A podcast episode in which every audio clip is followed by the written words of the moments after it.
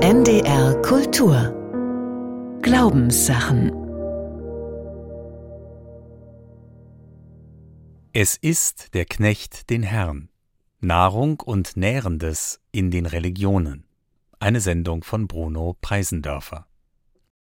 Es ist schon etliche Jahrzehnte her, dass ich in der heimatlichen katholischen Dorfkirche zum Tisch des Herrn ging, um die heilige Erstkommunion zu empfangen. Damals hatte ich noch nie etwas von Thomas von Aquin gehört und auch nichts vom Engelsbrot, das in einer seiner lateinischen Hymnen vorkommt. Panis Angelicus fit panis hominum. Sinngemäß etwa Engelsbrot wird Brot des Menschen. Der mittelalterliche Scholastiker Thomas war ein großer Engeltheologe.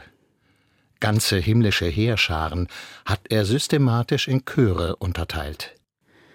Die Hymne Sacris Solemnies aber, in der das Engelsbrot vorkommt, ist der heiligen Eucharistie gewidmet. Thomas von Aquin verfasste sie 1264 anlässlich der von Papst Urban IV. angeordneten Einführung des Fronleichnamsfestes seit 1970 liturgisch bezeichnet als Hochfest des allerheiligsten Leibes und Blutes Christi. Vor der Neubenennung infolge des Zweiten Vatikanischen Konzils bezog sich der Name des Festes nur auf den Leib Christi. Mit der Aufnahme des Blutes in den Namen und in die Riten des Festes erübrigte sich das bis dahin am 1. Juli separat gefeierte Fest des kostbaren Blutes unseres Herrn Jesus Christus. Mit dem Hochfest Frohen Leichnam wird das Abendmahl gefeiert, das Jesus mit seinen Jüngern am Pessachfest eingenommen hat, an dem traditionell ein Lamm geschlachtet wurde. Dieses Mal wiederholen die christlichen Gemeinden seit Urzeiten zur Erinnerung. Es ist beschrieben in den Evangelien, etwa bei Lukas. Zitiert wird die Stelle, wie alle nachfolgenden, in Luthers Übersetzung. Und er nahm das Brot, dankte und brach's und gab's ihnen und sprach, das ist mein Leib, der für euch gegeben wird, das tut zu meinem Gedächtnis. Im Hymnus des heiligen Thomas heißt es denn auch Ores mirabilis manducat dominum pauper servus et humilis.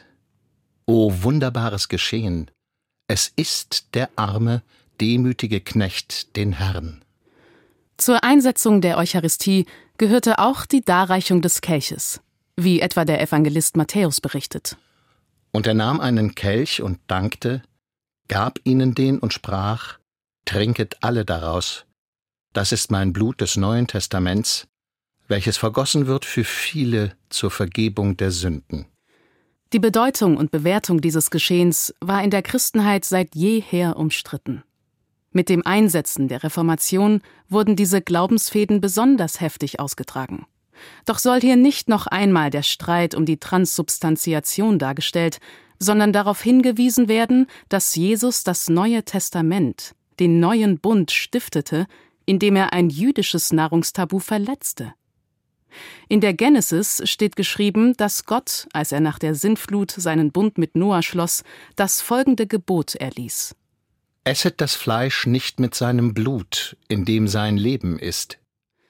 Später kamen weitere Verbote und Gebote hinzu, sehr ausführlich niedergelegt im Talmud. Die jüdische Theologin und Agrarwissenschaftlerin Deborah Williger aus Münster weist nicht ohne Stolz darauf hin, die über 1500 Jahre alten Talmud-Ausführungen stehen aktuellen EU-Schlachthofbestimmungen in ihrer Detailfülle in nichts nach.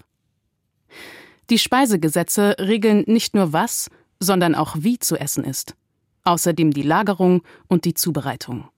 Die Website des Jüdischen Museums in Berlin erklärt, das hebräische Wort Kashrut bedeutet rituelle Eignung und bezeichnet die jüdischen Speisegesetze. Was nach der Kashrut gegessen werden darf, wird als koscher bezeichnet. Lebensmittel, die nicht koscher sind, heißen Trefe.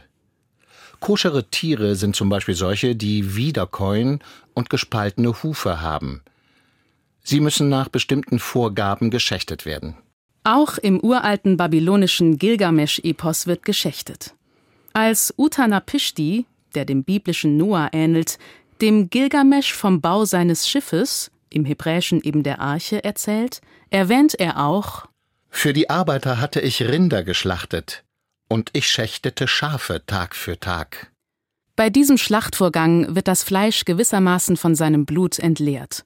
Dem Koscher im Judentum entspricht im Islam, in dem ähnliche Traditionen wie etwa auch das Schweinefleischverbot wirksam sind, der Ausdruck Halal.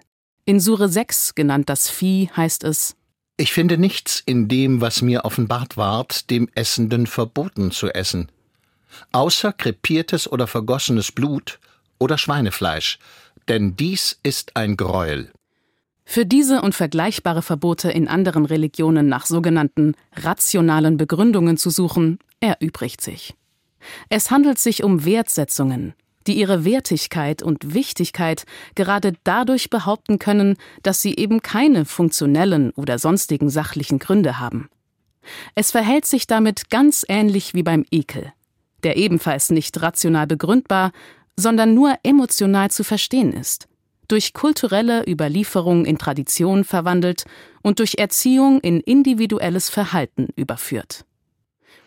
Ein typisches Beispiel für nachträgliches Zurechterklären von Nahrungstabus ist der Versuch, das Schweinefleischverbot auf die Angst vor Trichinenbefall zurückzuführen. Das ist anachronistisch, weil die für den Menschen gefährlichen Fadenwürmer erst im 19. Jahrhundert entdeckt wurden und im Übrigen nicht nur Schweine als Wirte und Zwischenwirte der Parasiten in Frage kommen, sondern eben auch andere, nicht mit Speiseverboten belegte Tiere.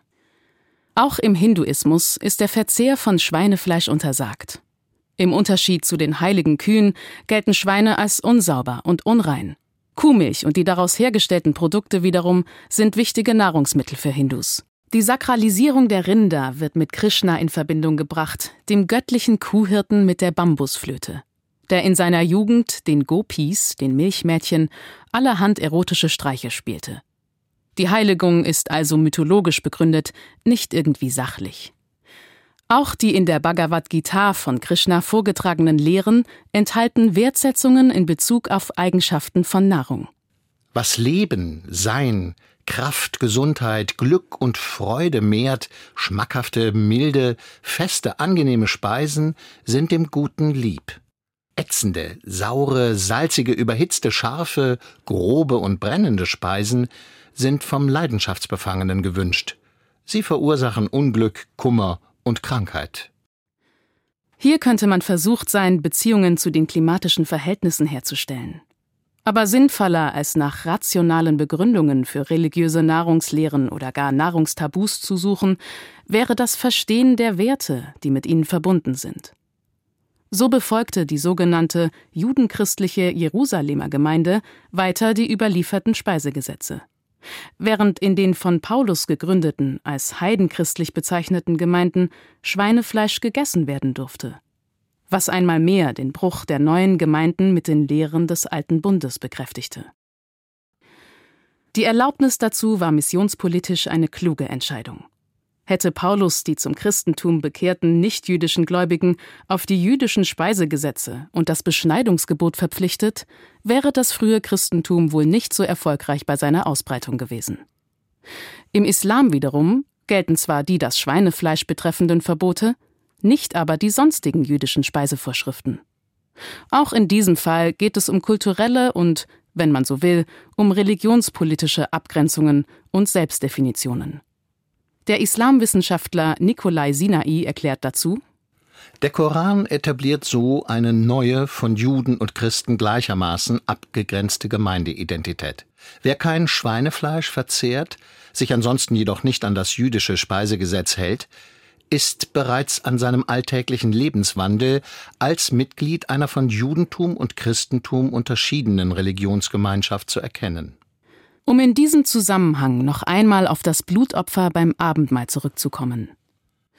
Wenn Jesus, das Lamm Gottes, an dem Festtag, an dem nach jüdischer Tradition das Pessachlamm geschlachtet wird und außerdem vor seinem eigenen Opfertod die Jünger auffordert, mit seinem Blut den neuen Bund zu bekräftigen, so signalisiert und symbolisiert er damit den Bruch mit dem mosaischen Gesetz des Alten Bundes, in dem das Blut tabuisiert war. Trotz des Bezugs auf den Opfertod Christi soll die Eucharistiefeier eine Freudenfeier sein, denn sie erinnert eben nicht nur an den Tod Jesu, sondern auch an seine Auferstehung, die ein Versprechen von unser aller Auferstehung ist. Des Weiteren ist die Eucharistie ein Vorgriff auf die ewige Gottesfeier im Himmel mit Gesang und Engelsbrot. Bei meiner Erstkommunion spürte ich allerdings eine höllische Angst, statt in den Himmel in Teufels Küche zu kommen. Nebenbei gesagt, der Satansbraten hat nichts mit des Teufels Küche zu tun. Das Braten ist eine verschliffene Form des slawischen Bratan, was Bruder bedeutet. Ich hielt mich weder für einen Satansbraten noch für einen Teufelsbruder, fürchtete aber dennoch zur Strafe für eine verkehrte Kommunion in die Hölle zu kommen.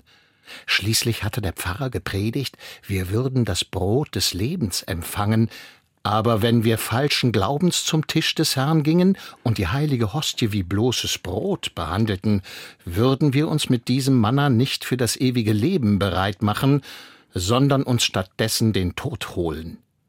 Die Hostie wurde damals den Gläubigen, also auch uns Kommunionkindern, von Priesterhand auf die Zunge gelegt. Man hatte nüchtern zu sein, und vor allem durfte man die Hostie nicht zerkauen. Wehe man bis in den Leib des Herrn. Am besten schluckte man die Hostie herunter, ohne sie überhaupt mit den Zähnen zu berühren. Manchmal blieb die dünne Oblate an der Zunge kleben oder noch schlimmer, am Gaumen. Man war dann versucht, mit dem Finger nachzuhelfen. Dieser Versuchung durfte man auf keinen Fall nachgeben. Niemals durfte die Hostie mit der Hand berührt werden. Und wenn sie beim Austeilen herunterfiel, was selten, aber doch immerhin vorkam beim Versuch, sie gebrechlichen alten Leuten in den Mund zu legen, durfte sie nur der Priester vom Boden aufheben. Das infolge des Zweiten Vatikanischen Konzils sich allmählich durchsetzende Austeilen der heiligen Kommunion durch Laien hätte als Sakrileg gegolten. Bald nach meiner Erstkommunion trat ich in ein Internat der Benediktiner ein. Dort waren viele Reformen des Konzils bereits angekommen, darunter auch solche, die den Ablauf der Eucharistiefeier betrafen. Ich war schockiert, als ich in der Internatskapelle die Kommunion empfing.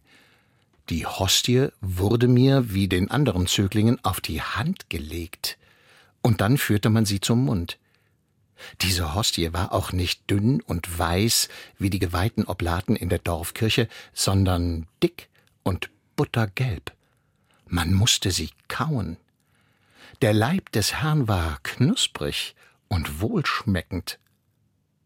Mit fünfzehn nun wieder zurück in der Dorfgemeinde notierte ich in meinem Tagebuch über eine Erstkommunionfeier nach dem Empfang der heiligen Kommunion Klöße, große Fleischstücke, Nachspeise und vielleicht vom Papa zur Feier des Tages ein Schlückchen Wein. Zuvor die kleine, unscheinbare weiße Hostie. Das war naseweiß und überkritisch, wie es eben bei 15-Jährigen vorkommt. Allerdings veranschaulicht die naseweise und überkritische Bemerkung, wie wichtig es ist, religiöses Einverleiben vom gewöhnlichen Alltags und selbst noch vom außergewöhnlichen Festtagsessen abzusetzen. Sakralisieren, verheiligen bedeutet immer auch das Geschehen und diejenigen, die daran teilnehmen, dem Alltag zu entziehen. Das geschieht auf wie unterschiedliche Weise auch immer, durch Weihen und Riten, außerdem angeleitet durch genaue, mitunter übergenaue Vorschriften zu den Abläufen. Immer dann, wenn in religiösen Zusammenhängen gegessen wird, muss die Speise und das Speisen von der alltäglichen Nahrung, deren mühsamer Beschaffung, deren Zubereitung und deren gewöhnlicher Aufnahme unterschieden werden. Das geschieht nicht nur in der Bibel und im Koran. Das lässt sich am antiken vorchristlichen Beispiel der Götterspeisen veranschaulichen. Zuvor ist allerdings noch anzumerken, dass im menschlichen Alltag die Götterspeise bloß ein Wackelpudding ist. Von Dr. August Oetker, einem Firmengründer des 19. Jahrhunderts, auf den Markt gebracht. Der Unternehmer aus Bielefeld hat 1895 übrigens das Buch Grundlehren der Kochkunst veröffentlicht. Darin heißt es im Kapitel über die Verdauung Der Vorgang der Verdauung beginnt mit der Einführung der Speisen in den Mund. Dem würden nicht einmal die Götter widersprechen, obwohl über die Verdauung ihrer Speisen nichts bekannt ist. Kronos zum Beispiel, die Lateiner nennen ihn Saturn, hat überhaupt nicht verdaut. Kronos verschlang seine Kinder aus Angst, einst von ihnen entmachtet zu werden. Es gibt noch etliche andere Varianten des Mythos. Aber in jeder dieser Varianten wird bei den Gelagen der Götterschar im Olymp Nektar und Ambrosia kredenzt, und zwar von Hebe, der Göttin der ewigen Jugend, lateinisch Juventa. Später wurde sie von Ganymed abgelöst, einem Götterliebling, den Zeus von der Erde in den Olymp erhoben hatte, damit er dort, gut aussehend und formvollendet, den Mundschenk spielte. Auch die Götter haben sich nicht einfach besoffen, um es alltagsmenschlich auszudrücken, sondern beim Nektarverkosten rituellen Anstand eingehalten. Vielleicht mit Ausnahme des unleidlichen und mit seinen Geschwistern unentwegt zerstrittenen Meeresgottes Poseidon. Auch den Menschen machte der Gott das Leben schwer und ließ sich kaum besänftigen.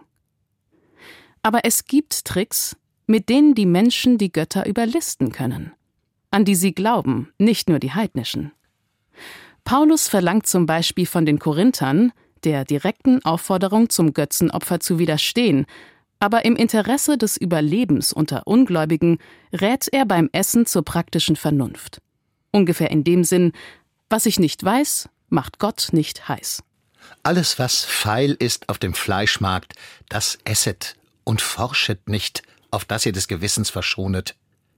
So aber jemand von den Ungläubigen euch ladet und ihr wollt hingehen, so esset alles, was euch vorgetragen wird, und forschet nicht, auf das ihr des Gewissens verschonet. Aber lässt sich der liebe Gott auch mit Absicht und List hintergehen? Die Legende weiß beispielsweise zu berichten, ein Mönch des Klosters Maulbronn habe im 17. Jahrhundert die Maultaschen, also daher der Name, erfunden. Rund 1000 Jahre nachdem Papst Gregor der Große in der Fastenzeit den Verzehr des Fleisches von Warmblütern verboten hatte. Der Klosterbruder versteckte das Fleisch in den Teigtaschen, weshalb die Schwaben schlitzohrig von Herrgottspscheißerle sprachen. Warum sie glaubten, der Herrgott würde das in der Passionszeit nicht hören, ist ein Wunder. Schließlich hat er auch Eva und Adam beim Naschen ertappt. Im Übrigen ist es wohl glaubhafter, dass im 17. Jahrhundert Waldenser aus Norditalien die Nudeln in die Gegend von Maulbronn einschleppten, wo sie eben zu Maultaschen eingedeutscht wurden. Die Waldenser waren protestantische Glaubensflüchtlinge, und so hätte sich durch die protestantische Nudelmigration die katholische Bauernschlauheit mit den Herrgottspscheißerles erledigt. Schade um die schöne Geschichte. Eine andere schöne Erzählung, mit der in den drei monotheistischen Weltreligionen alles anfing, ist die von Adam und Eva im Paradies und dort die schlimme Geschichte mit dem verbotenen Apfel. Aber der kommt in der Genesis gar nicht vor. Noch bei Luther heißt es einfach nur Frucht. Was haben die beiden wohl gegessen? Um nun zum Schluss all dieser Geschichten auch noch eine Moral, wie wäre zu sagen, aufzutischen, ein appetitlicher Appell zum Maßhalten in barocker Maßlosigkeit. Er ist entnommen dem gewaltigen 1300 Seiten umfassenden vollständigen Küch- und Kellerdiktionarium des Paul Jakob Marperger, erschienen anno 1716 in Hamburg. Bei wahren Christen ist die höchste Sorg allein, wie täglich ihre Seel in Gott gesättigt werde. Des schwachen Leibes Kur muss mäßig Leben sein.